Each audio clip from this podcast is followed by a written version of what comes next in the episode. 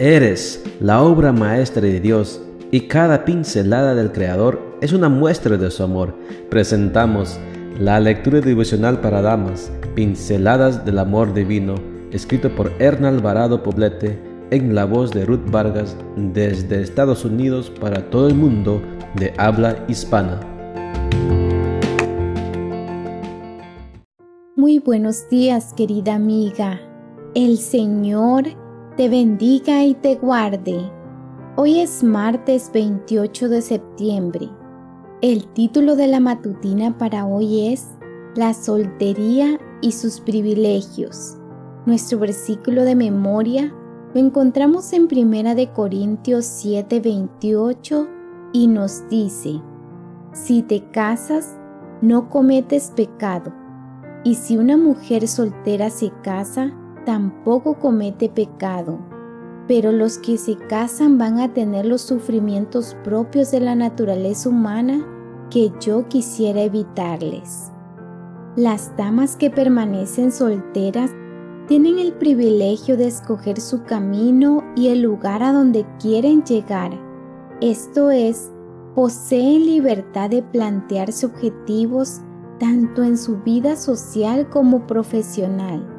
Si son inteligentes, aprovecharán sus recursos y podrán extender sus alas para volar hasta donde deseen. La mujer soltera puede escoger el ritmo de su desarrollo al paso más cómodo y conveniente para ella y puede cambiar de rumbo si así lo desea, sin perjudicar con sus decisiones a nadie. También es un privilegio hacer lo que más le agrada, extender su vida social a muchos amigos, viajar, cultivar pasatiempos, sin dejar de mencionar lo más valioso, que es prestar un servicio más amplio al Señor. En cuanto al fantasma de la soledad, que muchos perciben como una amenaza, recordemos en primera instancia que la soledad no es necesariamente estar sola. Una puede sentirse sola estando acompañada. La presencia de Cristo en la vida diaria nos hace sentir seguras y contentas con el presente y confiadas en el futuro. La ausencia de Dios es detonante para una vida solitaria, vacía y aburrida.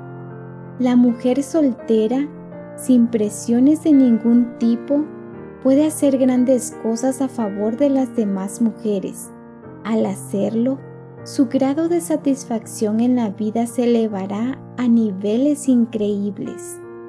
Abandonar a las demás es abandonarnos a nosotras mismas. Olvidar a las demás es olvidarnos de nosotras mismas. Una idea errónea que inspira ir a la casa de un marido es que se verá resuelta la solvencia económica. Algunas afirman que el casamiento las librará de trabajar por un salario, pues el marido tiene la obligación de proveer para todas sus necesidades materiales.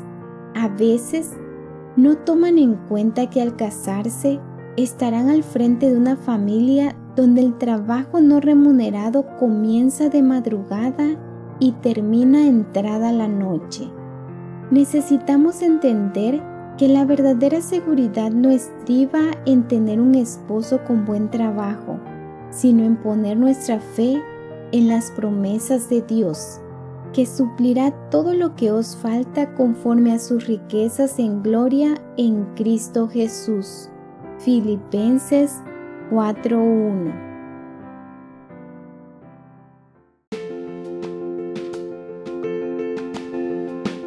Les esperamos el día de mañana para seguir nutriéndonos espiritualmente. Bendecido día.